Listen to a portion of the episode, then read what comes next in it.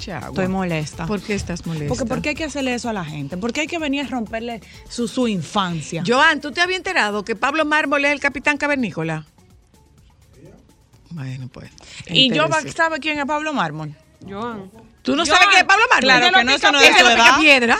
El enano. Claro, el enano. No, de verdad, piedra. señores. ¿Por qué? Por- por- o sea, ¿por qué que que venir a dañar la cosa? Igual que las teorías conspirativas de Disney. A mí me da una rabia cuando viene esa gente de que tú sabías que ahora buscando la a Nemo. sandalia- que la no, no, espérate, la- es peor. Es peor. Hay una teoría conspirativa que dice que el papá de Nemo es esquizofrénico y que Nemo nunca existió.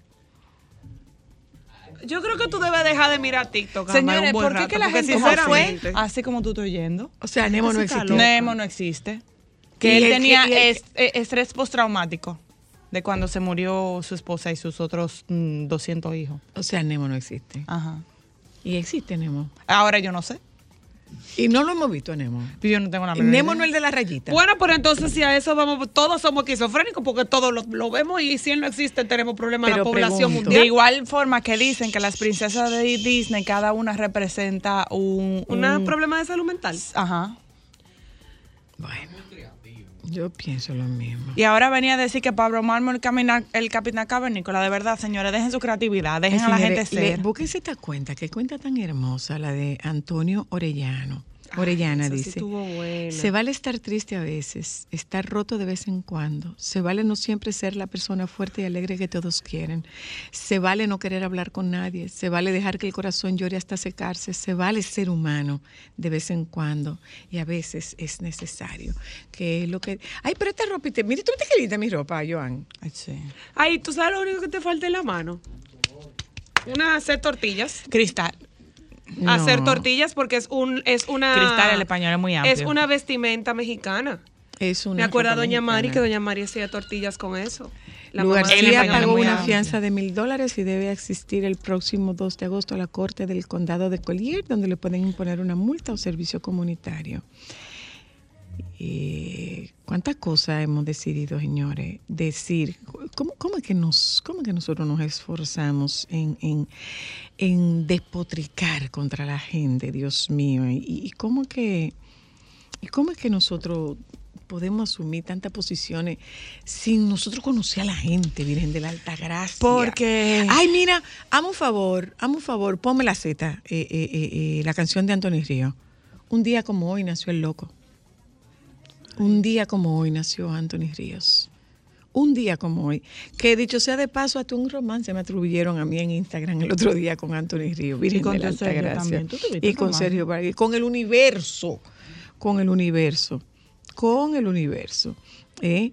Pero hoy día es el, el cumpleaños. Tenemos que, eh, le tengo el próximo programa a Yeudi. ¿Cuál es el próximo? Vamos a hablar de, de- de teorías conspirativas de muñequitos. Ahora acabo de ver que Ana, Elsa y Tarzán son hermanos. Elsa. Ajá. La de Let It Go Frozen y Tarzán. ¿Y dónde rayos hacen esquina esas dos gente? Porque uno vive en la selva y el otro vive en la Antártica. O sabrá Dios en, en un lugar frío. Tarzán nunca ha subido a Y un a su abrigo. vez son primos de Rapunzel. Europa se prepara para la llegada de Caronte, la nueva ola de calor que batirá récords históricos y afectará especialmente. Caronte, se llama. Eh, digo se llama porque tiene incluso hasta eh, eh, cap- eh, letra mayúscula. El infierno llega a Italia. Dice esta nota que estoy esperando que cargue. Dame, error al cargar. El infierno llega a Italia hasta 47 grados en la peor ola de calor. ¿Mm? En Roma, este lunes alcanzará los 40 grados y mañana serán 42, récord absoluto. Los picos más altos en Cerdeña y Sicilia. Eh, representado como un viejo gruñón y harapiento, Caronte era en la mitología griega el barquero que conducía a los muertos al infierno. ¿Escuchaste? ¿Escuchaste? Caronte. El que, Que llevaba a los conducía muertos al infierno. los muertos al infierno. Ay, ya yo sé, está el de la, llevando el de la barca. Caronte, Caronte. que significa brillo intenso, es como los meteorólogos han llamado la ola de calor que desde este lunes cae sobre Italia y gran parte del sur de Europa. En Roma, este lunes alcanzarán los 40 grados y mañana serán 42, récord absoluto para la ciudad eterna, ciudad infernal para el diario británico The Times.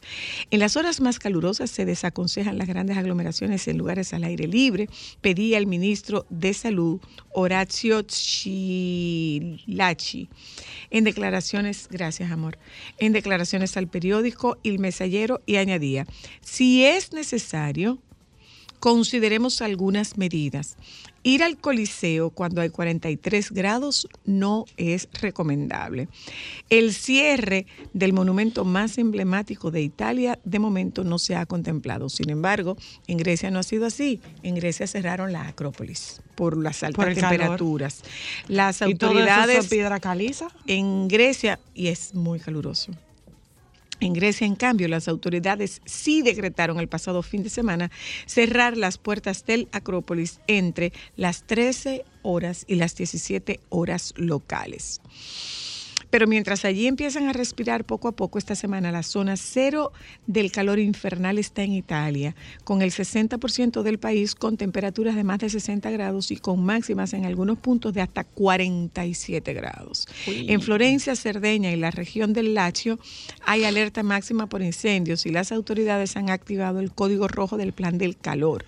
En Milán, los 38 grados previstos junto a la elevada humedad darán lugar a noches tropicales muy por encima de los 20 grados. Los picos más altos se alcanzarán en Cerdeña con hasta 47 grados en las zonas interiores.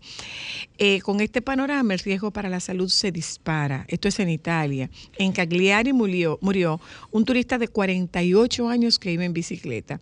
En Florencia falleció un limpiador de 61 años que trabajaba en un almacén.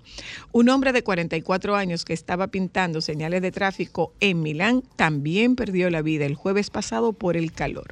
Es otra víctima más que podría haberse evitado. Muchas empresas no tienen en cuenta en absoluto el, aspec- el aspecto de la seguridad laboral en relación con el clima.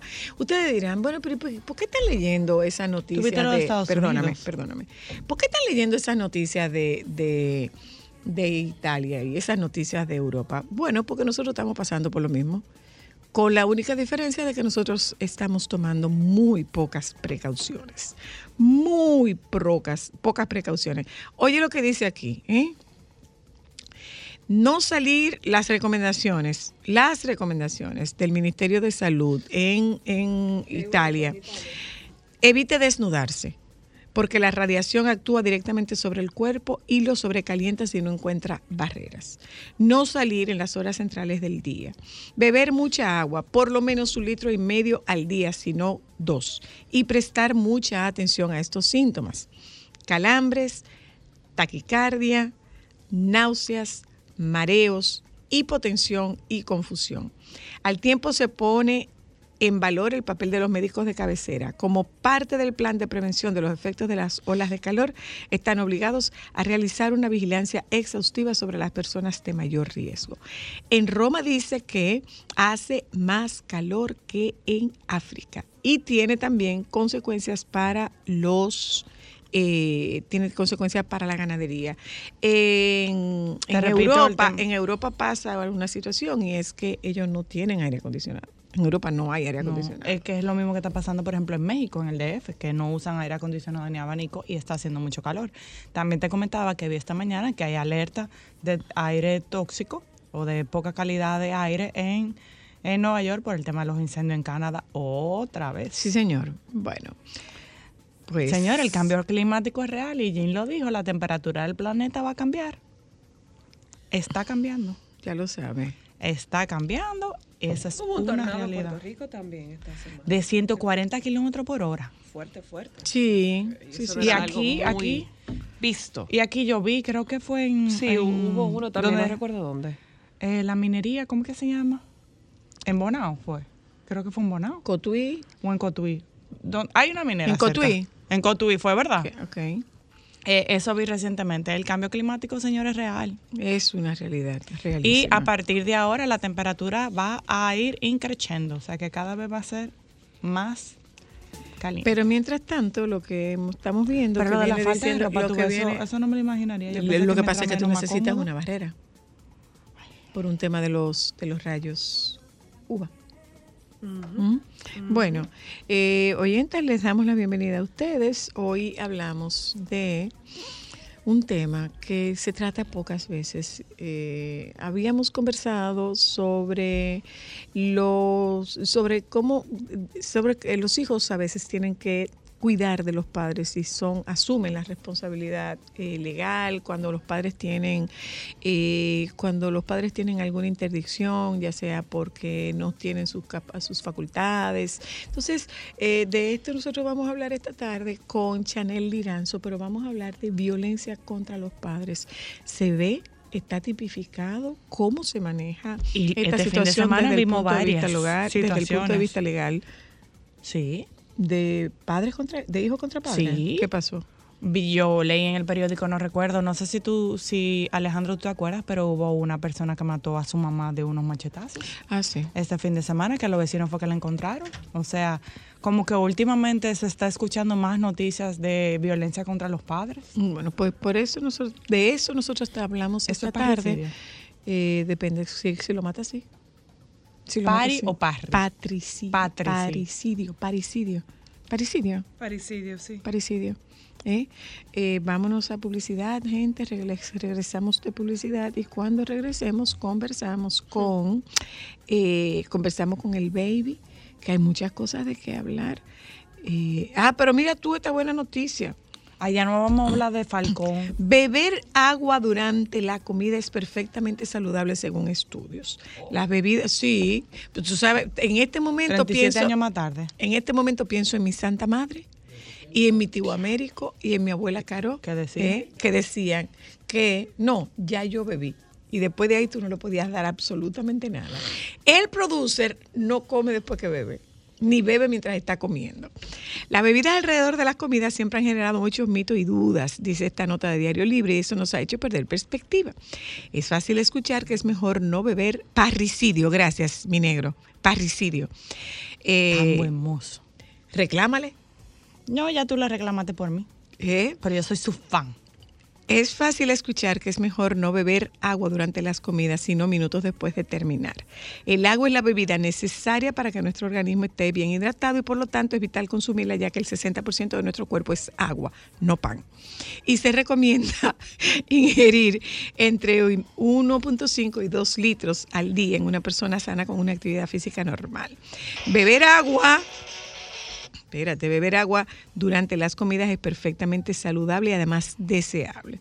Necesario porque estamos desplazando otras elecciones que son mucha, con mucha posibilidad menos saludables. La alternativa al agua a veces va a ser una cerveza. El agua aumenta ligeramente la distensión abdominal, de modo que también contribuye a esa sensación de saciar.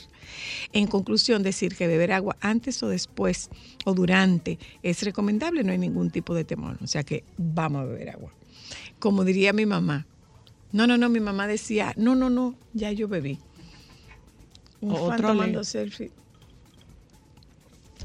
Ese tema de los selfies está del... Está del Pero del carajo, en el ¿eh? Tour de Francia ponen unas multas ricas, sabrosas, deliciosas. Bueno, ahí apareció otra niña escribiendo su nombre en Ah, el de Coliseo. 17. sí, Hay otra. Parece Sí, que ese va a ser el hobby ahora de la gente. Bueno, vámonos a publicidad, gente. Ya volvemos. Es parricidio.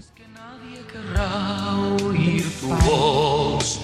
Llámame. Cuando no haya deseos en ti de encontrar, búscame. Cuando no brote en ti un sentimiento de amor, siénteme. Porque yo soy de tu vía crucis, el monte Calvario,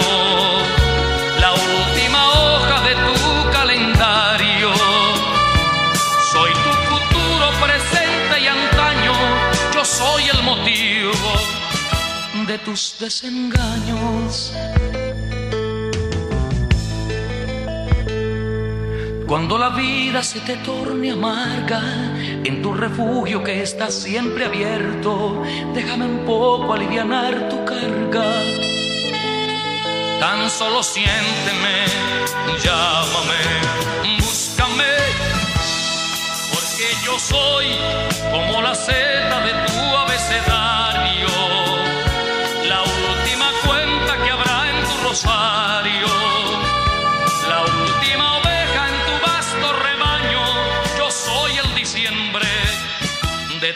todos tus años.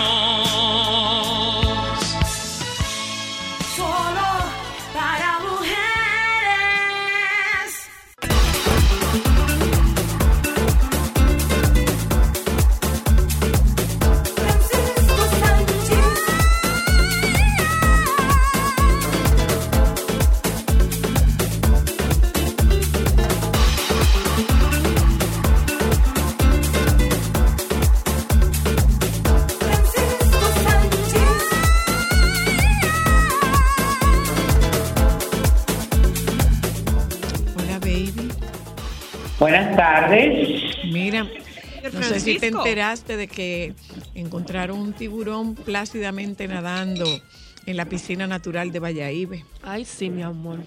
Que encontraron aquí. Un tiburón En la piscina natural de Valladolid. nadando. Ah, pero qué bueno. Perdón, no, qué bueno, pero.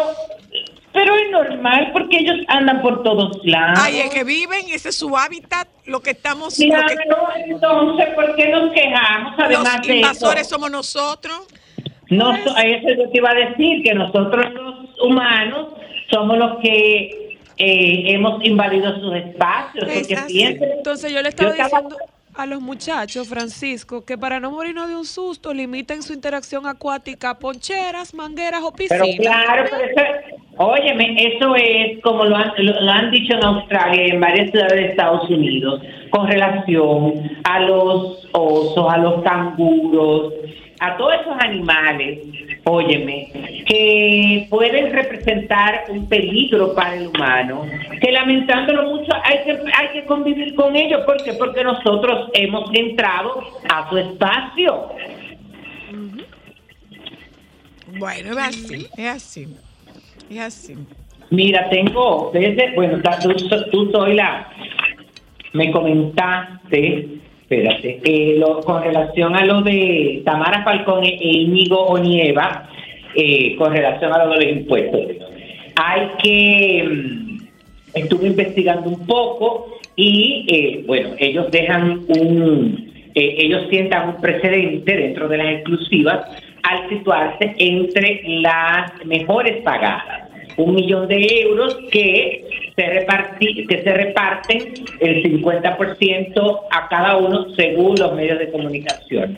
Eh, por supuesto, para la revista Hola ha sido muy rentable Claro. porque eh, a pocas horas de salir esta edición que cuesta 2.70 euros, eh, se agotó totalmente y al otro día hubo nueva tirada.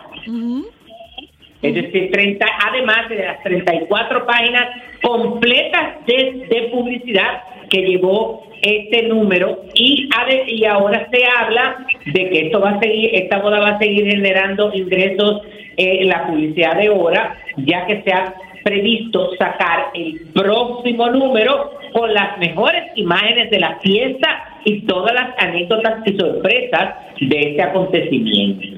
Esta exclusiva, hay que recordar que fueron 50 páginas con más de 100 fotografías que incluyen dos breves entrevistas a Tamara Falcó y a su madre Isabel Presley. Eh, otra clara beneficiada de esta boda es Hacienda.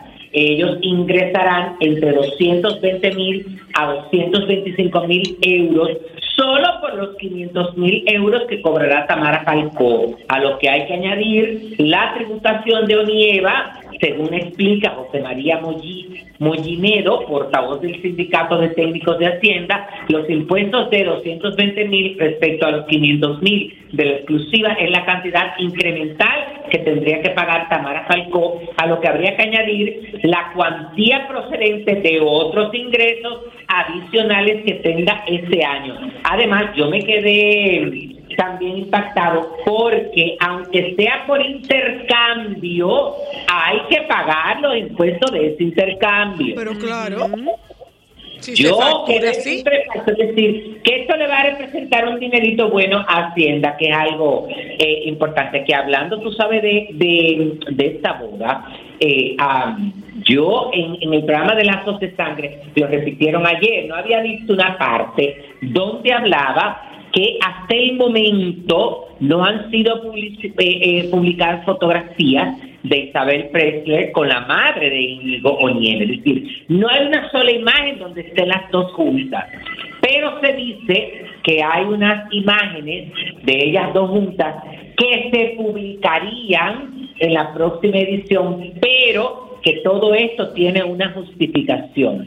Cuando le comunicaron a la familia de Íñigo sobre la exclusiva, ella puso claro siempre desde el principio. Yo nunca voy a, eh, yo tengo que asumir mi papel a partir de ahora de que seré de interés para la prensa rosa, pero a mí no me interesa convertirme en un personaje de la de la de, de la prensa rosa. Yo seguiré siendo una empresaria que dirige un negocio familiar, es una cabeza de familia, pero no quiero tampoco eh, estar se- ser protagonista de la de la crónica rosa y mis fotografías dentro de esta exclusiva serán específicamente en la boda. Ella puso, no puso condiciones, pero sí quiso ¡Ay, Dios mío! ¡Y este brisero! Pero santo Dios, será un ciclón. No, que hay tornado. Puerto Rico una así, cosa de esa. hazle los dedos en cruz como la señora para que se aleje. nota, mi amor, que está- que está doblada. Bueno, la cuestión es que esta señora puso claro y dijo, no quiero que me... eh, voy, a, voy a ser partícipe, pero tampoco quiero ser muy protagonista. Bueno, eso, Entonces, eso va a ser. por la otro ma- lado- pero además lo que dicen es que hay, hay, hay problemas. Hay, No, no, no, no, no, no, no, no. Eh, eh, Los que estuvieron en la boda dicen que no hay ningún problema. Que ellas conversan, eh, porque óyeme qué es lo que pasa, so, eh, Zoila, Que lo que decían muchos, muchos especialistas en la crónica rosa. Isabel nunca ha sido ni siquiera con sus hijos una persona cercana. cercana, no, no. Ella siempre ha sido muy distante, es decir, no lo va a hacer ahora con una gente que ya tiene un eh, eh, poco tiempo conociéndola, es decir, ella no tiene intimate, mi amor, No, no, con no, ella nadie. Entonces, ellas tienen una relación cordial, eh, pero tampoco es que van a ser íntimas amigas, como decía. Tú sabes, también escuché también a la que le maneja la parte de la publicidad y todo ese tipo de cosas a Tamara Falcó, que decía eso mismo. Dice, ellas tienen una relación cordial, pero no es una relación, óyeme, ni se va a convertir, ni, ni hasta este momento existe de que sean amiguitas, íntimas, nada. Tenemos como tenemos que hablar de la situación de Luz García, que luego que saliera en los medios de comunicación esta ficha donde fue detenida, ella misma contó las razones por las que la detuvieron el pasado lunes cerca de Miami, en Florida, Estados Unidos, luego de que se publicara esta, esta ficha. Ella narró que el día 10, mientras se encontraba cenando en un lugar, que estaba en compañía de su hermano y de su familia, eh, la llamó su hijo Miguel Ángel, eh, que ella lo había dejado en un campamento que quedaba una hora y pico de Miami para que fuera a asistirle por un accidente que había sufrido y por el cual se hablaba de intervenirlo quirúrgicamente en su brazo derecho. Yo me levanté del lugar donde estaba cenando, inmediatamente tomé carretera, eso de una hora y media en carretera, me pararon, pues, bueno, me parece que eh, este campamento queda más lejos por exceso de velocidad y evidentemente fui detenida. Ella bueno, dijo que tiene que asistir a- al tribunal. Luego, en una entrevista que le hicieron para Antena 7, aclaraba que cuando se la llevaron detenida, ahí no pudo continuar la comunicación. Ella salió, bueno, porque pagó una, ¿cómo que se llama eso? ¿Cómo que se llama? Eh, una fianza, pero que como la seguían llamando insistentemente, primero porque este a- originalmente a Miguel Ángel lo llevaron a un hospital donde no tenían los equipos para operarlo. Y entonces, como no pudieron contactarla a ella porque estaba en ese proceso de que la llevaron a, a la estación de policía, llamaron a su papá y él sí autorizó, entonces lo trasladaron a otro lugar, a otro hospital, donde sí realmente lo intervinieron quirúrgicamente. Eh, hay que ponerse en el lugar del otro, lo que me... eh, mucha gente dice, bueno, pero ella se paró y cómo salió, señores. Eh, yo no soy madre, eh, pero tengo sobrinos y me imagino que para un padre cuando te llama tu hijo, porque ni siquiera es otra gente que te está llamando, te está llamando tu propio hijo para decirte, óyeme, que está pasando por una situación difícil. La gente no anda midiendo si bebió, si no bebió. Quién va, resolver llega. ¿Con Llega. quién va, con quién no va? Lo que pasa es que, lamentándolo mucho, tú sabes que en este país, sobre todo por la cuestión de la velocidad, eh, tiene mucho que ver con eso, porque yo te voy a decir una cosa, mira, yo tengo un cuento, yo me voy a reír eh, con este cuento, pero tengo un cuento, y se lo comenté a una amiga, de que muchas veces eh, hay situaciones que tú no la entiendes, pero esta persona lo supo justificar. Yo tengo un un amigo en Estados Unidos que le encanta beber. Le encanta beber, bueno, por- por no decirte que es alcohólico. Y lo Ay, Santísima. Claro, pero es verdad, lo invitaron a una convención en Carolina del Norte que tenían que salir de Tampa, un grupo de la empresa donde él trabajaba. Eh, yo tengo una amistad hace años con él y le digo, esto fue jueves, el miércoles le digo, oye, tienes que saber que vas a compartir con este grupo de personas en un lugar, porque eh, En lo un iban a ambiente a un lugar- laboral, ¿verdad? no, claro, donde iban hasta alquilar una casa para compartir todo y le dije, tienes que controlarte, que te encanta hacer show, ay, mi hija. Bueno, se va. Dicho y hecho. Le entró por un oído y le salió por el otro. Espérate, espérate, espérate, espérate. Se va. Oye, a Joandy, disfruta, oye, a Joandy, que Sí si sabe para qué me pongo, para qué me invitan. Disfruta, se va, manda fotografías, todo perfecto. El lunes, porque este fin de semana era largo en Estados Unidos, el lunes hablamos, ay, como que fue todo perfecto, que sé yo, que te controlaste con la bebida. Y me dijo, no solamente tú, no, óyeme, eh, me controlé muchísimo porque eh, el jueves, cuando me cuando nos íbamos, no me dejaron montar en el avión. Ah. ¿Cómo así? Sí, sí, sí, sí. óyeme, Si tú en representas Estados riesgo por- por- por- ahora- Ah, borracho sí. Porque ahora estás la ebrio, ah, no te dejan. Ahora la conducta de ahora los las líneas aéreas basado a, en tu conducta, en tu lenguaje corporal, señor, te pueden te pueden prohibir que suba, no solamente te apean, te prohíben que suban. Sí. Y lo Te vieron, pueden estaba medio, estaba medio contento, le prohibieron, pero lo que les iba a hacer el cuento es que él se fue a su vehículo en ese estado, mi amor, y se fue manejando 10 horas. Pero claro, él iba con el sano, él iba, porque por eso que yo siempre he dicho que les queda un poco de conciencia, por más borracho que esté el ser humano, él sabía que no se podía pasar de una velocidad, porque lo podían atrapar. Ah, él estaba Y midiendo. esa Bueno, allá hay, tú puedes medir y por esa- eso los carros. Bueno, y esa inconsciencia, mi amor, de él, de esa parte, le hizo que se fuera y llegó. Bueno. Ay, mira qué bien. Mira, tú sabes una cosa, eh, Francisco. Eh, yo, yo una vez leí un letrero que decía eh, que no es lo mismo lidiar el toro desde la barda. Eh, ¿Y qué pasa? Que si hubiera sido yo, yo hubiera hecho. Pero ¿por qué hizo tal cosa? Porque eso no era lo que tenía que hacer. Ah, eso sí, sí buenos habría nosotros. que ver, habría que ver cómo reaccionaría usted frente a una situación de esta naturaleza. Y no solamente eso. Y usted no, o en sea, un país que no es tu país, con hay tu un, hijo hay solo. un refrán, hay un refrán que dice, el momento es el que habla. Yo recuerdo cuando nos atracaron a Cristal y a mí, eso fue un atraco en 2005.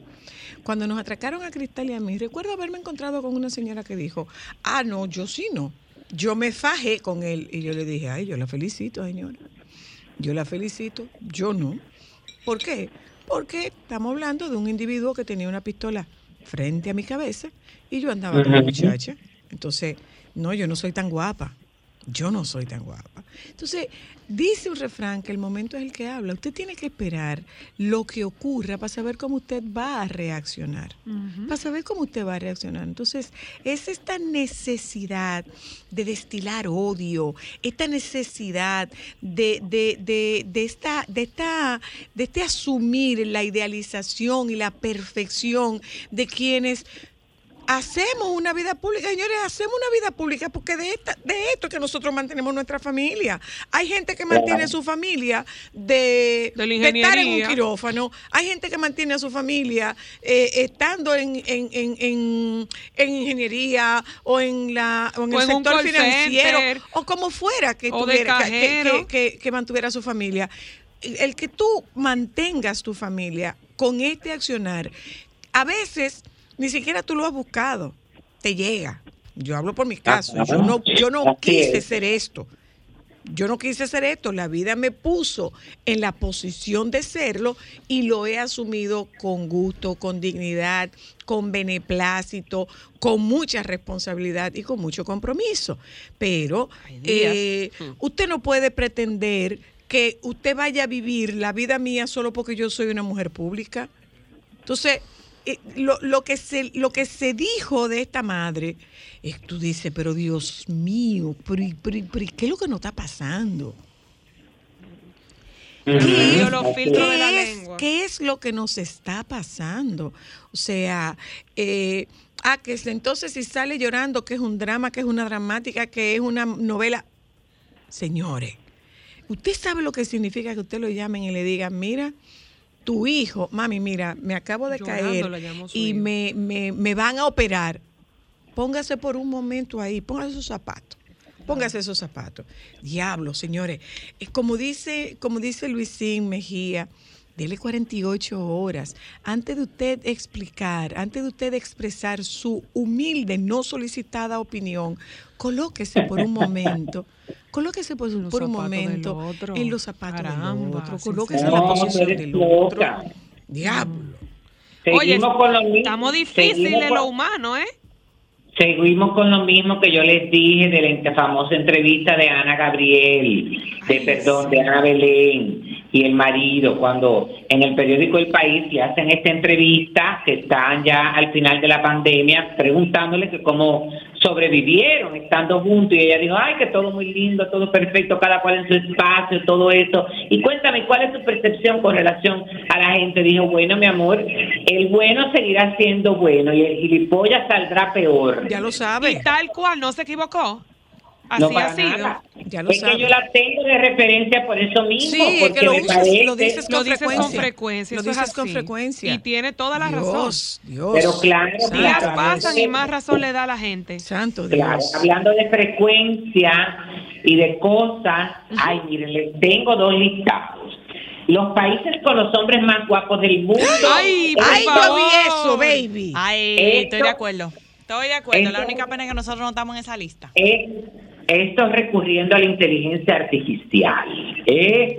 Eh, y eh, también, bueno, hay una parte con la inteligencia artificial, pero hay otro puntaje basado en cantidad de comentarios y votos eh, positivos que se han hecho de, de muchas publicaciones. En el caso de los hombres están en el décimo lugar Brasil, noveno Bélgica, octavo Irlanda, siete Francia, seis Japón, cinco Suecia, cuatro Estados Unidos, tres Italia, dos India y uno Reino Unido. Bueno, baby. No estoy de acuerdo con algunos. ¿Con qué? Los japoneses. y en el ca- Ay, no, bueno, no, no, en Japón ellos. aparecen. Sí, sí, sí, sí. No, no, en Japón sí. Hay hombres buenos En en Japón. de, bueno, eh, eh, lo que pasa es que la, la belleza oriental, oye, me tiene su, qué sé yo, es decir, pero no solamente en Japón, en Tailandia, en Filipinas, en Vietnam, hay mujeres y hombres espectaculares. Yo estoy totalmente de acuerdo. Esa raza eh, para mí es muy interesante. Hay muchos muy buenos. Y en el caso de las mujeres, en el décimo lugar, Estados Unidos, en el noveno, Países Bajos, Holanda, dígate, en el, o- en el octavo, Suecia, en el séptimo, Dinamarca, en el sexto, Ucrania, en el quinto, Rusia, en el cuatro, Israel, en el tres, Brasil, en el dos, Colombia y en el uno, Venezuela. ¡Oh! ¿En serio? Venezuela de primero. Óyeme, ¿qué pasa? Que la gente está con... Óyeme, en una época Venezuela se puso, y yo te lo puedo decir, porque a Venezuela yo duré mucho tiempo yendo de la mano de Jorge Diez y después yo, yo me fui solo. Que la gente decía, esa gente no se ve en la calle, eso es mentira. Quizás en Caracas tú no ves la gran cantidad de mujeres y de hombres que no está acostumbrado a verlo en los concursos. Pero tú te vas a los estados, mi amor. Por ejemplo, el estado de Nueva Esparta, el estado de Valencia, Maracaibo. Óyeme, y la gente en la calle es bella. Lo que pasa con México ciudad y Ajá. con Guadalajara, las mujeres de Guadalajara son espectacularmente Ay, sí, sí, bellas. Sí, sí, sí. Bellas. Ay, sí. Bellas que son las son. bellas son Ay, las, sí. las tapatías. Las tapatías, sí. Son bellísimas. Sí, señor. Sí, sí, muy bella. Pero ¿y por qué no nos incluyeron, baby? Que ¿Por qué no quieren? ¿Por qué no nos incluyeron? Ah, pero te gusta oírme. Empezando. el- Pero, ven acá, los cromos más cromos Nosotros que están en las pasarelas de un- grande moda, Son de- de de prim- son, son Pero- dominicanos. Sí, pero espérate un momentito, espérate. Nosotros tenemos un sí, bueno, pero soy, acuérdate que esto tiene que ver con inteligencia artificial y con votación. Ah, quizás, ok. las quizás las fotografías que pusieron no son, eh, no, no fuimos incluidos las personas que realmente pueden competir. A lo mejor es verdad, no, no fuimos lo suficientemente atractiva con la selección que se presentó Ya, ante la inteligencia artificial. Perdón, perdón. ¿Viste? Excúsenme, lo siento. Sí. Mis, per- mis Bueno, disculpas. estás excusada, estás sentida. No, yo no estoy excusada, ¿no? No, yo no estoy excusada. ¿Cómo que no? Busque lo que significa excusado. Es un baño con un inodoro. Ah, pues entonces yo no estoy excusada. No. No, entonces, no, pero estás, eh, estás excusada con relación a eso. Estoy Entonces, exonerada. Digamos Ah. que estoy exonerada. Este, o disculpada. eh, Mira, en el día de ayer eh, se inició, se iniciaron las actividades por las fiestas patronales Santiago Apóstol el Mayor, el patrono de la ciudad de Santiago de los Caballeros. En el día de ayer se iniciaron con unos juegos deportivos juveniles en Santiago Apóstol en la Pontificia Universidad Católica María Maestra y también un concierto de música de la Academia Musa con Waldi Jiménez. Hoy, esta noche, a las 7 y 30, en la Pucamaima, hay un, hay un concierto del Ministerio Musical Chévere con Cristo. Mañana eh, hay una presentación de la Escuela de Danza Contémpora. eh, aunque dice, ah, ok, la- las actividades, por ejemplo, esta que te estoy diciendo de la Escuela de Danza Contémpora, donde cuando en el calendario no dice el lugar, tiene- eh, ellos ponen una nota y dice que son eh, actividad, actividades que se realizarían en la tarima, en el parqueo de la catedral. Ah, Ajá. ay, qué bello, baby. Qué chulo debe Qué ser bello. eso, ¿eh? Ajá, entonces, por ejemplo, el miércoles en la alcaldía de Moca hay presentaciones artísticas, es decir, y así continúan y se lo seguiré diciendo en la semana. Hoy hay un encuentro de prensa aquí en Santiago porque ah, eh, por fin va a venir la obra eh, Los vecinos de arriba. Baby, baby, Buenísima. baby. Ay, ay, ay, ay, Tienes ay, ay, ay, tú que tienes ir que ver a ver eso. eso. Ay, sí, sí, sí. Tienes sí, sí, que sí. ir a ver eso, baby. No es que yo tengo que verlo obligado porque es en el Gran Teatro. No, pero, pero, aunque no al fuera margen obligado, no, que porque ir. pudo haber coincidido con alguna actividad tuya. Mira, de- que No, no, no, no, no, aprovecho, pero aprovecho y hago un paréntesis. Ay, ay, mala, mala, Señores, mala. Pero ¿y esta espectacularidad que tiene Pamela Sue? Ay, está, Está bella. bella. Ella puede participar en mi república. otra Ella vez. debe participar en mi república otra Está vez. bella, está hermosa. Sí, que se lance. Pero espectacular está, ¿eh? Pero espectacular está. Está bella, de de bella. verdad. De verdad que Maris sí. Óyeme, shot. qué, qué que ir, divertida la obra, Ay, baby. sí. La tuvimos, tuvimos la oportunidad de verla el viernes de la semana pasada. Buenísima. Estupenda, formidable, buenísima. La gente de Santiago y la gente de, de la zona del Cibao, señores, no se pierdan la obra. No se la pierdan. Chulísima. Muy, es, Bueno, yo diría que es justo lo que uno necesita ahora mismo Realmente para la carga sí, de cosas que están sí. pasando. Porque de verdad que O uno sea, renovado de es lo que, se tú no haces otra cosa que no sea reírte. De verdad. Bueno, pues miren, hoy es el, hoy, bueno, van a ellos van la anunciar- semana que viene, Francisco, Van o a, es en tener, agosto. no, no, no. Van a tener un encuentro para anunciar oficialmente que en su quinta temporada eh, vienen los vecinos de arriba, se presentarán en la sala de la restauración del Gran Teatro del Cibao los días jueves 10 y viernes 11 de agosto. Eh, bueno, una, una comedia donde participan Pamela Suet, Nashla Bogar, José Guillermo Cortines y Luis José Herman. Y las boletas ya se encuentran disponibles en Hueva Ticket, Supermercado Nacional y Jumbo. Tendrán ese encuentro de prensa hoy para ofrecer todos estos detalles para que la, la prensa también eh, sirva de fuente y de enlace y difunda la información. Eh, así que nada. Ay, sí, de verdad. Miren, no se la No, pierdan. No, Francisco, se la tú que pierdan, no se la pierdan, sí. no se la pierdan. Demasiado De verdad. buena. No se la Muy pierdan. chula. Nos reímos Buenísima. demasiado. Ay, tú Buenísimo. sabes que yo no me voy a... pe- ah, bueno, eh, yo les, bueno, les comenté lo de Betty Teas, ya la verdad es que esta gente está dándole bastante publicidad Muchísima. a esta, esta, bueno, la plataforma Prime Video eh, en el 2024 va a recuperar la historia de Yo soy Betty las Teas con Ana María Orozco como Betty Jorge Enrique Abello como Armando en los mismos papeles protagónicos y entonces van a hacer eh, esta eh, esta nueva serie, esta nueva, eh, esta continuación de esto. Hay que recordar que hubo una continuación de ellos eh, que se llamó Ecomoda, de 35 capítulos, que no Ay, tuvo sí. mucho impacto, que fue malísima. Entonces, pero con esta ya es otra etapa, porque aquí se habla de que el negocio está como en la quiebra y que van a pasar como ciertas situaciones. Eh, bueno, una noticia también que, que todo el mundo está hablando es lo de eh, el, lo de la Oficina de Atención Permanente de Santo Domingo Este, que dictó eh, tres meses de prisión el día de ayer preventiva en contra de Carolina Tamayo, acusada de agredir con un arma blanca a su esposo, el exponente urbano conocido como el mayor clásico. Según las motivaciones de la jueza Jenny Muñoz, la medida de coerción fue eh, impuesta por las heridas que Tamayo causó al mayor clásico, aunque el cantante urbano decidió no, querer, no querellarse contra su pareja, el Ministerio Público sí sometió el caso de oficio, que ahí también estuve averiguando que eso eh, por ley se puede hacer. Sí, Eh, de hecho se hace. De hecho se Ajá. hace. Y tienes otro caso con el, el que se llama Dillon Baby, que, eh, Ah, sí. que lo- la abuela dijo que no, o la abuela, la madre dijo que no, pero el Ministerio Público actúa de oficio. Es que la gente tiene que entender, tiene que entender y tiene que saber, señores, que las cosas cuando se hacen de, de ese tipo de cosas tienen consecuencias. Eso es así, Francisco. Mira, por otro lado, baby, ¿viste el tenis? Ay, muchacha, casi me da un infarto Dime. final entre Djokovic y Carlos Alcaraz. Ay, Dios yo pensé mío. tanto en ti ayer.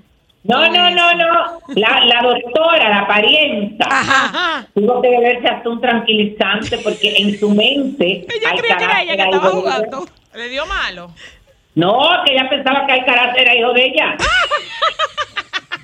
Ay, no, ay, mi doctora. Ay, no puede ser.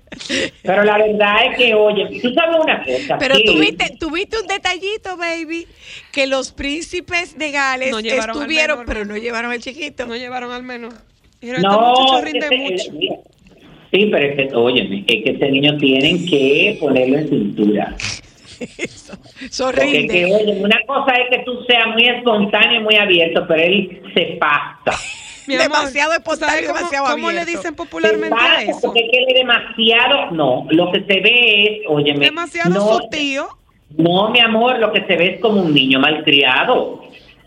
Eh, él es muy, Él no se ve él es muy el tío gracioso, de él él. se ve, óyeme, Bueno, para es mí, verdad, él, él no se ve como su él no se ve gracioso, él se ve mal criado.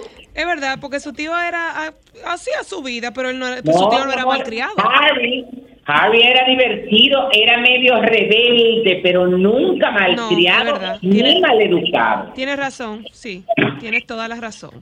Se está pasando el niño, óyeme, que lo traigan para acá o que se lleven una niñera dominicana. Mira, para que muchacho. Para que lo ponga en sitio. Mira, Para que sepa, mi amor, y para, lo- para que lo pongan a pensar de otra forma. Ay. La vaina tuya, baby. Verdad, bueno, eh, nos despedimos, baby. Sí, sí, buenas tardes, que tengan una semana feliz, bendecida y productiva. Déjame ver algo que... Ay, tengo un hambre. ¿Tiene hambre? Tiene hambre. Sí, Señores, hambre, pero no aquí tengo- entrenó, espérense un momento. no Mira, mira. Michael Bublé, que no tiene ganador de múltiples Grammy, se presentará por primera vez en Puerto Rico el 28 de septiembre. Ay, lo que no Él viene para. República Dominicana y adivina qué, ya no hay boleta. No, no, yo te lo dije. Ah, pero eso es... Ah, eso, señor. Se vendieron es en que- preventa todos los, los- Todo se vendió en preventa. todos los clientes del banco fueron los únicos que van a ir a verlo. Es que Gracias, eso Josefina Luna, por ser Mira, eso es lo que pasa. Aquí pasó algo con una, bueno, con una función eh, de una, una cosa que pasó aquí.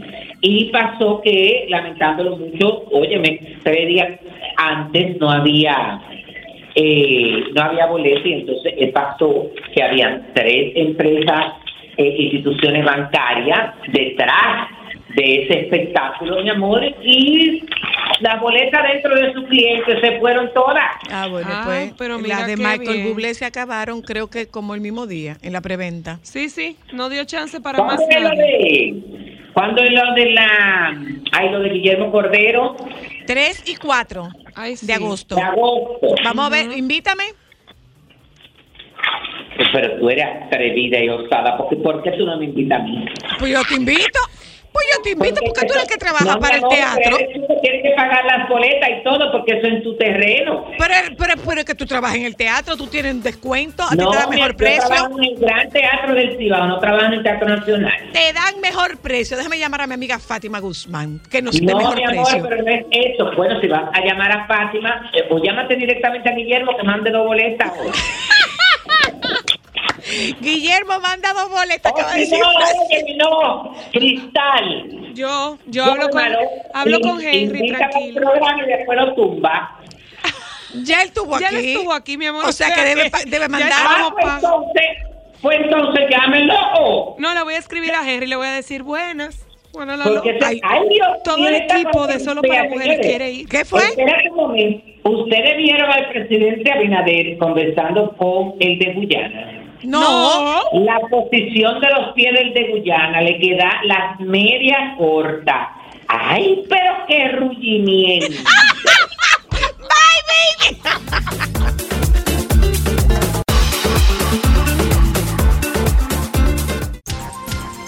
Somos Sol, la más interactiva en Santiago y el Cibao Central. Sintonízanos en los 92.1. Tus días y llenarlos de alegría. Solo para mujeres.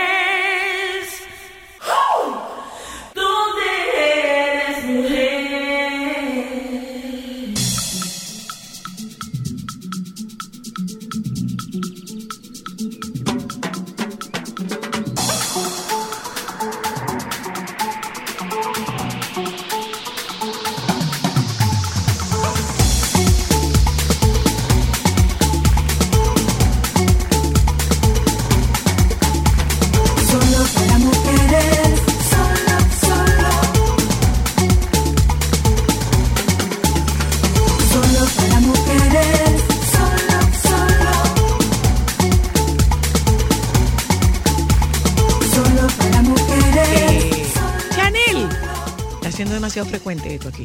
Eso es bueno, eso, eso es positivo.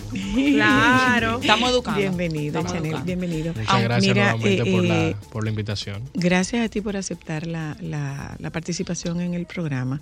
Eh, hoy tocamos el tema de del lo- el cuidado que le merecen algunos hijos a los padres y eh, a partir de que, bueno, mira, eh, tú tú te ocupas de tus hijos, tú no te ocupas, digo, tú te ocupas de tu papá, tú eres responsable de tu papá. Eh, hay una ley que, que hace que, que sí, que los hijos tengan responsabilidad con los padres en determinadas circunstancias. Pero donde nosotros queremos enfocarnos en el día de hoy es cuando la violencia se ejerce en contra de los padres. Y nosotros eso lo vemos con indeseada frecuencia en un estrato social y Como asume en una edad del padre en no, específico, no, no, ¿no? no, hay un estrato social, hay un estrato social, Pero no como muy mayores. no, No necesariamente. necesariamente. Hay hijos que maltratan a su papá adolescente y, y universitario. Pero bueno, el caso es que preten- se pretende hacer alguna vinculación con un consumo de sustancia, eh, eh, interdicción no, en algún, en algún tema de incapacidad. Por ahí va la cosa. Hablemos de violencia. No está, eso, eso estaría tipi- tipificado como violencia intrafamiliar, está tipificado. Eh, ¿qué- qué- ¿Cómo protege la ley a, a los padres que son víctimas de abuso físico, no, no solamente económico, psicológico, el abuso físico que en algunos, en algunos casos llega a ser letal. Y si tenemos jurisprudencia en ese, en ese sentido, Chanel, yo quisiera agregar. Mira, es un tema muy interesante, bastante complejo, porque tiene múltiples aristas que, que van de un, de un lado a otro. Eh, de manera concreta y directa, lo primero es que, porque hay varias preguntas que, que son buenas hacerlas así de, de inicio, es que sí podría de alguna forma considerarse violencia dentro del círculo familiar. Familiar. Filio parental. Filio parental. Filio parental. que es esa violencia que, se, que ejercen los hijos contra sus padres, contra sus progenitores. Eh, respecto a la existencia de un tipo penal específico, No lo tenemos, pero para esos casos letales. Para la letalidad solamente. Exacto. Cuando, Solo cuando hay asesinato. exacto. Cuando se comete, cuando el hijo le da muerte a, a uno de sus ascendientes en línea directa, se considera parricidio. Y eso tiene unas consecuencias específicas por ser ese tipo de, de, de crimen. delito. Un Exacto. abuelo pudiese no es delito, caer crimen. dentro de esa Podría también caer, porque ahí habla en O esa línea ascendente directa o el, O un cuidador. o el Bueno, que el- tenga la, eh, la custodia. la patria potestad de esos hijos. Que Aunque sean mayores de edad, esos Eh, hijos. Exacto, exacto. Eso es al margen de que sean eh, mayores o menores de edad. Y sí tenemos decisiones eh, que han llegado hasta la Suprema Corte de Justicia porque además del tema mismo de- del cuidado respecto a esa violencia y esas consecuencias, hay unos factores económicos que siempre son los que mueven más cosas. Les digo el factor económico porque nuestra normativa civil eh, concibe como una de las causas de, de desheredación el tema de la violencia o de las vías de hecho o de las acciones que puedan cometer los hijos respecto de sus padres. Eso, sin llegar a la letalidad, es una de las causas que permiten excepcionalmente que un padre, en buen dominicano, desherede, deje sin herencia a, a sus hijos. Entonces, ese tipo de situaciones son las que han llegado a nuestras altas instancias y han generado jurisprudencia respecto a, a ese, a ese tema. Antes de, de abordar quizás las preguntas, eh, es algo que señalaba eh, al inicio, que se da más frecuente en un estrato y quizás unas edades, pero sin querer entrom- entrometerme en los términos de aspectos psicológicos, es algo que viene dando ya sus luces al margen de temas de sustancias desde muy temprana edad. O sea, no es algo que sale de que debuté y fue.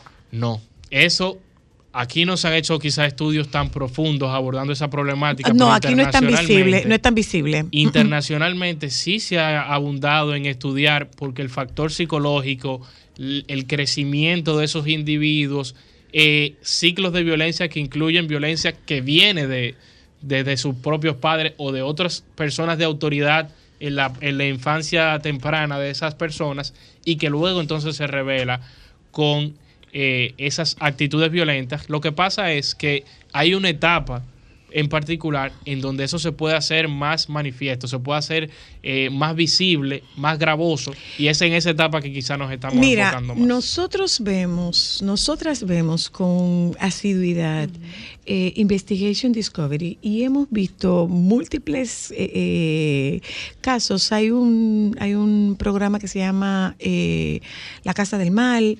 y ahí hemos visto, hay- he visto un par de casos donde particularmente en el entorno de los Estados Unidos, en algunos estados de Estados Unidos, las autoridades dicen, no, ahí no- eso- yo no tengo nada que hacer ahí. ¿Mm?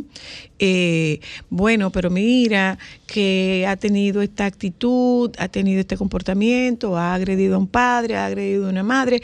Sí, pero si no lo mató, entonces no podemos hacer nada. Entonces, eh, en el caso nuestro... La violencia sexual pudiese entrar también ahí. eh, No, claro que no. No, pero, Es como pero, muy pero, extraño, muy- pero sí, claro. caso de no, no, no, no, no, pero no, no, no. Pero en el caso, Yo recuerdo no, un caso no, que eh, hace un tiempito. Sí, pero es que en ese caso no es contra un padre. No es contra una madre ni es contra una abuela, es contra un, es una violación contra una persona no conocida. mayor. Es contra un adulto mayor no conocido. O sea, en este caso nosotros estamos hablando de violencia que se ejerce en contra de la línea ascendente, o sea, padres, abuelos, eh, eh, ese es el caso particular. Pero en el caso nuestro, eh, nosotros ciertamente no tenemos registros de que se persiga ese tipo de situación porque haya dado algún tipo de indicio. Porque nosotros aquí no estudiamos nada. Ni tenemos. Nosotros aquí no investigamos nada. Entonces puede No, ser que ¿verdad? tiene, que tiene un comportamiento, que tiene una conducta, que tiene ciertas actitudes. No, es un muchacho como medio loco. Y ahí se Ahí quedó. se quedó. Y ahí se quedó. Eso es una realidad. ¿Por Es que qué? nosotros- Porque además de todo hay un vacío ahí. Pero además de ese vacío, nosotros también tenemos que incluir eh, el- la poca conexión que hay con el tema de salud mental. O sea, si efectivamente se tratara de un tema de salud mental, eso va a pasar por debajo de la mesa. Ese muchacho malcriado, ese muchacho tú sabes que uno no se puede poner con él, tú No, sabes ese cómo ese muchacho no se pone. con ese muchacho. ¿Entiendes? A ese- a ese pero muchacho pero no legalmente, legalmente eh, es gente que está desprovista de, de está desprovista de ayuda. Sí, mira, eso es bastante complicado, porque mira, de por sí hay muchas situaciones del- de, de nuestra sociedad que yo entiendo personalmente de que la respuesta penal específicamente, que es la, la en materia penal se conoce a la respuesta represiva del Estado como la última ratio. Es lo último a lo que el Estado tiene que acudir porque implica coacción. Y eso tiene que primero explorar las vías anteriores antes de, de usar esa, la fuerza. Y en este caso en concreto, yo creo que la respuesta penal no es que no se tenga, pero no va a ser la más adecuada. Ahí hay que explorar explícate. otras vías. Hay que tratar de, de fortalecer el mismo tema de salud mental. Hay que llegar al punto quizás por otros medios. Porque por lo general tenemos el tema de que en la mayoría de esos casos no llegan al, No a las autoridades porque la persona tiene esa, esa aprensión de eh, voy a estar denunciando, voy a estar presentando una querella respecto a, A mi a mi hijo. Bueno, lo estamos viendo ahora mismo. Con el caso con este, este de- caso de este, de este Siempre se me olvida el artista urbano Dylan Baby. Exacto. Que era lo que estábamos hablando de que Pero en es este doble, caso. Porque su mamá no, y su abuela, no, ¿no? supuestamente las imágenes de la agresión son de la abuela. Pero la abuela dice que no es cierto, que no hubo ninguna agresión, sin embargo, hay un video que dice todo lo contrario. Y si se ha, si se ha presentado una denuncia, si se ha puesto una querella, es porque el hecho ocurrió. Pero en el caso de que el hecho, eh, de que ella se retirara la denuncia querella, que era lo que estábamos planteando, la acción pública per- persiste, permanece. Sí. Pero yo mi pregunta es la siguiente, ¿la acción permanece porque es violencia contra la mujer? No, ¿O es porque es violencia y punto? ¿Qué en hace que un caso, creo que lo que el criterio que está aplicando quizá la el Ministerio Público, y me parece un criterio acertado, es considerarlo dentro de la esfera de la violencia intrafamiliar. ¿Por Ajá, qué? Porque ajá. la violencia contra la mujer, la violencia contra niños, niñas y adolescentes y la violencia intrafamiliar permiten que eh, el Ministerio Público pueda continuar sin el requerimiento de parte.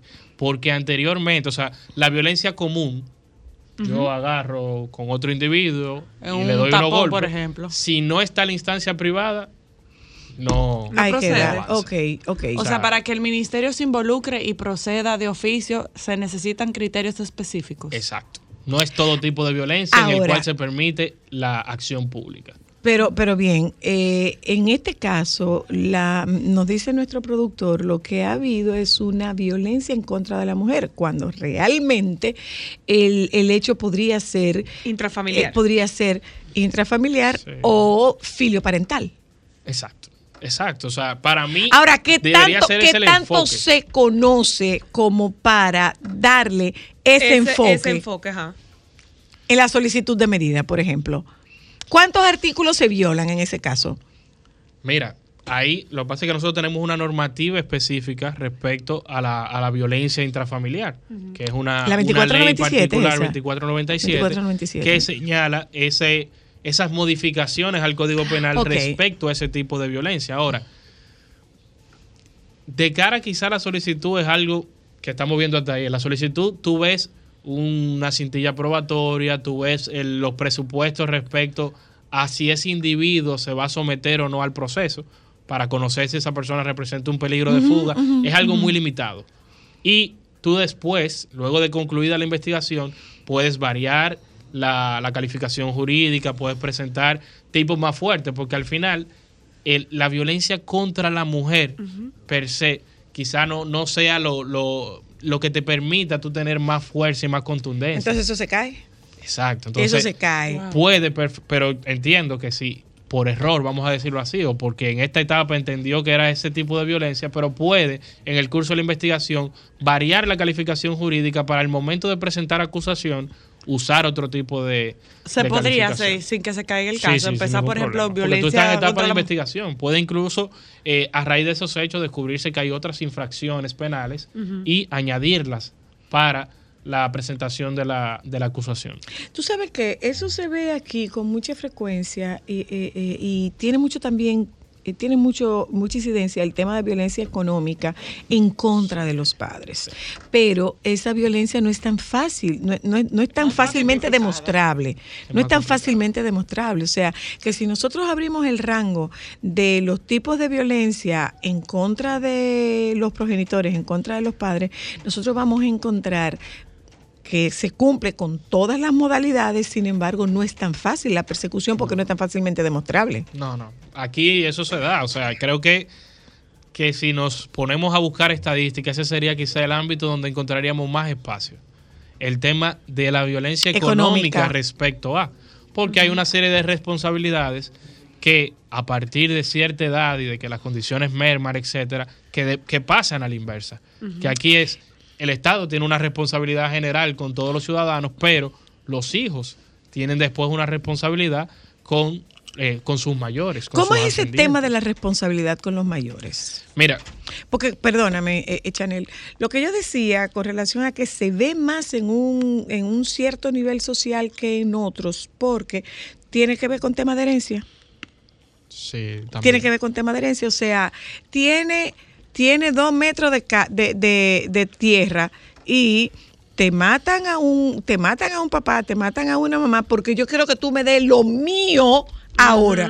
Pero es que es lo suyo, mi hermano. Esto es mío. Usted trabajó algo ahí. Entonces, es un poco por ahí, ¿eh? Sí, no, mira, eh, esa parte en específico es lo que más casos ha generado que, que se hayan judicializado por un tema de ese proceso que te señalaba, que hay unas modificaciones al Código Civil que permiten a esos progenitores eh, desheredar a sus hijos que han tenido no solamente eh, violencia directa, puede ser temas de actitudes licenciosas, de... eh, o haber cometido otros crímenes que hayan eh, generado la deshonra en esa, en esa Bueno, familia. Tú has visto madres, y perdona que te interrumpa nuevamente, tú has visto madres que van a la policía y dicen, tránquenlo.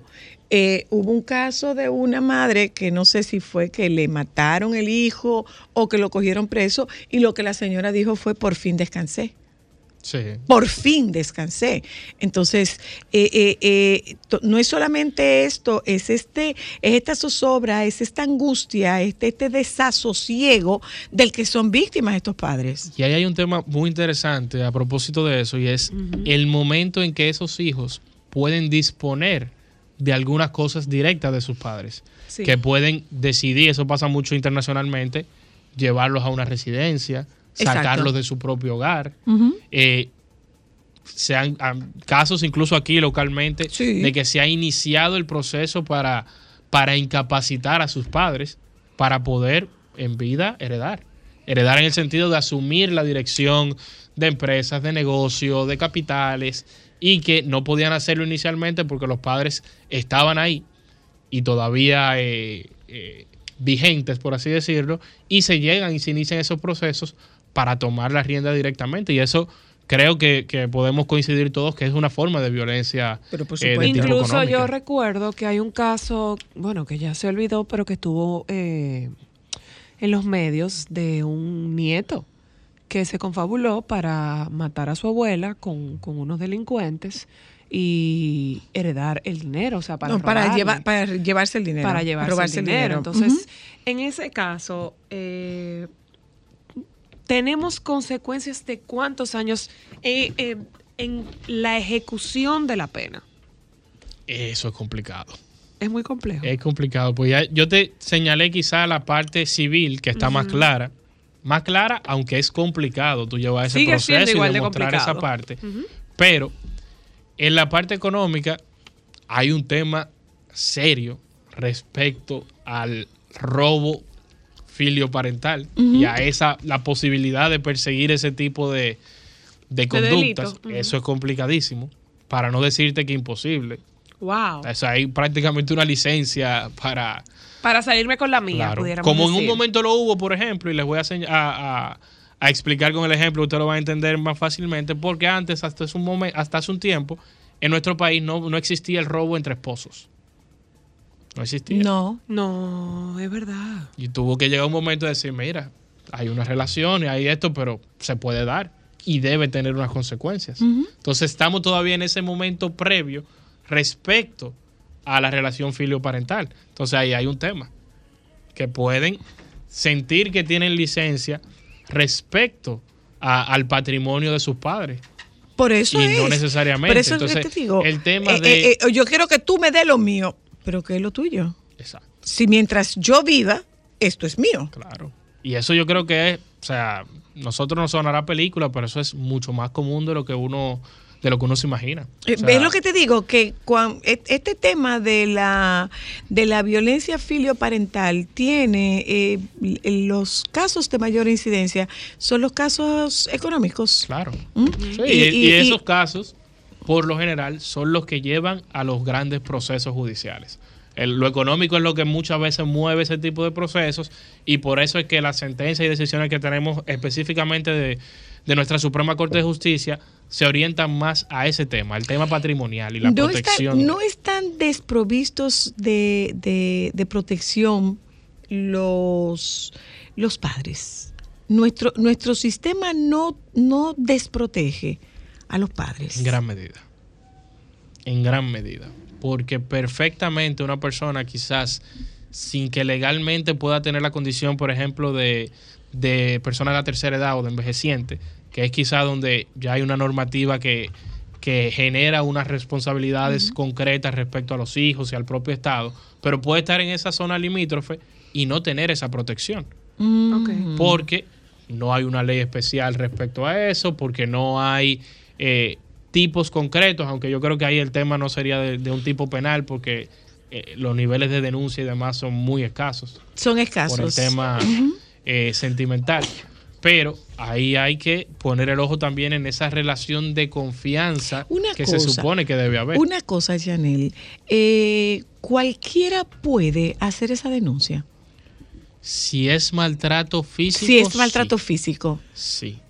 Ahora, esa, esa deli- ese maltrato económico, psicológico, de ir puede ir, pero no creo que reciba No la prospera. atención. No va a Ok, prosperar. yo hago la pregunta y, lo contextualizo un poco.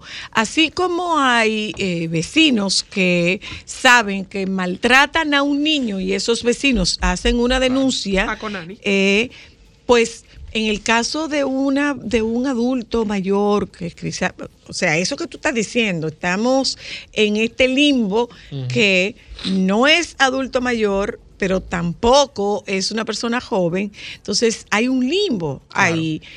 Cualquiera puede hacer esa denuncia solo es- si se trata de maltrato Si es físico. un maltrato físico, sí. Puede hacerse esa, esa denuncia. Y por esas consideraciones que hemos eh, señalado previamente, el Ministerio Público puede entonces. Es que el otro. eh, el ¿Cómo tema tú de que consigues sea, evidencia el tema de que sea violencia filioparental es un agravante Sí. Sí. Si lo consideramos en ese contexto macro que hemos hablado y de que puede hablarse un de que es una, agravante. una violencia dentro del seno familiar, sí es un agravante. fácilmente demostrable Es que el tema es que si ya tenemos la violencia, que la podemos establecer por certificados, etcétera, etcétera, y ya vamos a tener prefabricada, por así decirlo, la relación filioparental. Porque es una relación directa, es, es- mira el acta de nacimiento. Ok. A quien estamos señalando como el, como el sujeto activo de ese tipo penal es su hijo. Y mira ¿Cómo se prepara un testigo de, de un caso como ese? Una víctima. ¿Cómo se prepara esa víctima como testigo? Eso es muy fuerte. Es muy complicado. Muy complicado porque... eh, Si cambia la versión la víctima después. Sí que es el caso que estamos tema. viendo ahora Sí, mismo. Que ella dijo aquí- que sí, ahora dice Aquí que lo que no. pasa Pero es que hay lógico, unas- ella dijo que sí, ella dijo que no, y eso es un tema de puro miedo. Claro. Es un tema de puro Sí, miedo. no. Pero como abogado debe ser difícil.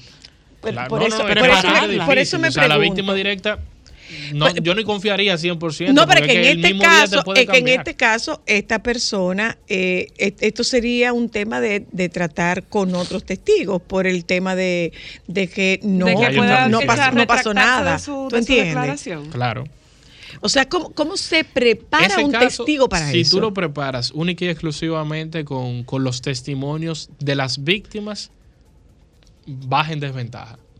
Porque es muy previsible de que, ya sea por miedo, que eso puede suceder en la Por mayoría supuesto, de los casos, miedo ocurre. directo a que ese mismo agresor lo siga haciendo. Lo, No te apures que yo salgo fuera. de aquí. Exacto. O porque se arrepientan de haber dado esas declaraciones, empiezan a pensar, yo voy a ser la causante o el causante de que mi familia, de que mi hijo esté en prisión, etcétera. Entonces, ahí necesariamente Que dicho sea de que- paso, que dicho sea de paso, yo soy la que tiene que buscar los cuartos para llevarle la comida. también. También.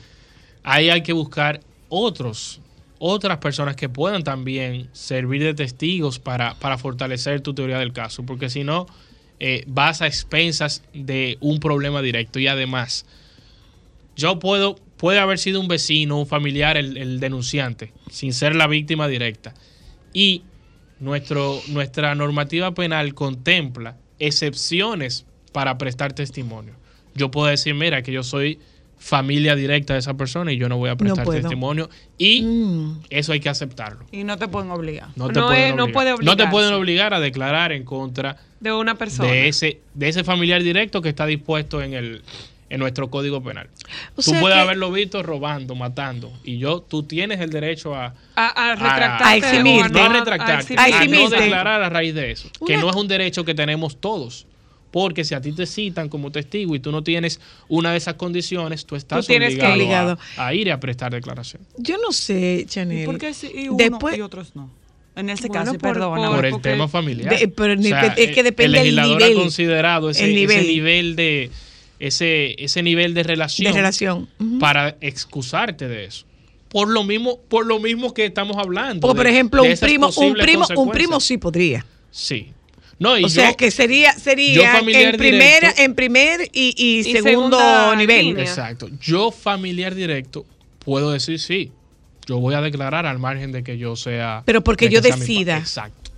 Exacto, ahí No yo porque tengo te lo la- imponga la No me- tengo- no me obliga. exacto, no me lo imponen, pero a ti tercero sí te lo imponen. Pero mira, Chanel, lo que pasa es que distinto a las otras veces que tú has venido con nosotras, esta vez no me dejas con esperanzas, Yo tampoco las tengo. de verdad. Te lo, se lo digo contrario con, contrario con a lo que eh, que contrario a las conversaciones que hemos tenido anteriormente. Lo que pasa es en que esta, quizá en hemos esta hablado de oportunidad otros hay temas. muy poca protección. ¿eh? Hablamos de otros temas en los cuales existen, aunque no se hayan materializado, iniciativas interesantes, eh, hay Y una proyectos de, disposición. de este caso no. O No sea que lo preocupante, lo preocupante de esto es la poca visibilización, la, posa- poca una visibilidad. gaveta tampoco. Nada.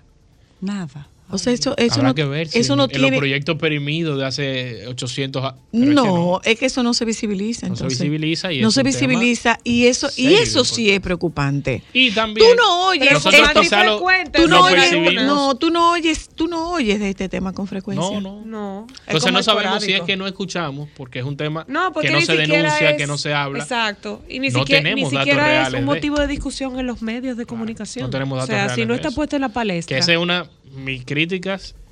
Yo digo y sostengo como, como algunos colegas que en nuestro país no tenemos política criminal. Aquí Mm. hablan de deficiencia de política criminal. Yo digo que aquí no hay política criminal. No Pero hay mira qué cero. temazo. No hay política criminal porque tú, primero, algo que ustedes señalaban eh, con mucha claridad, aquí no se, no se investiga, no hay estadística. No, aquí no, hay- No. Entonces Nada tú no me sabes medido. decir las estadísticas concretas de ninguna conducta. ¿Y cómo tú construyes política criminal si tú no sabes lo que sucede en tu país? Claro. Tú tienes que cuantificar lo que sucede.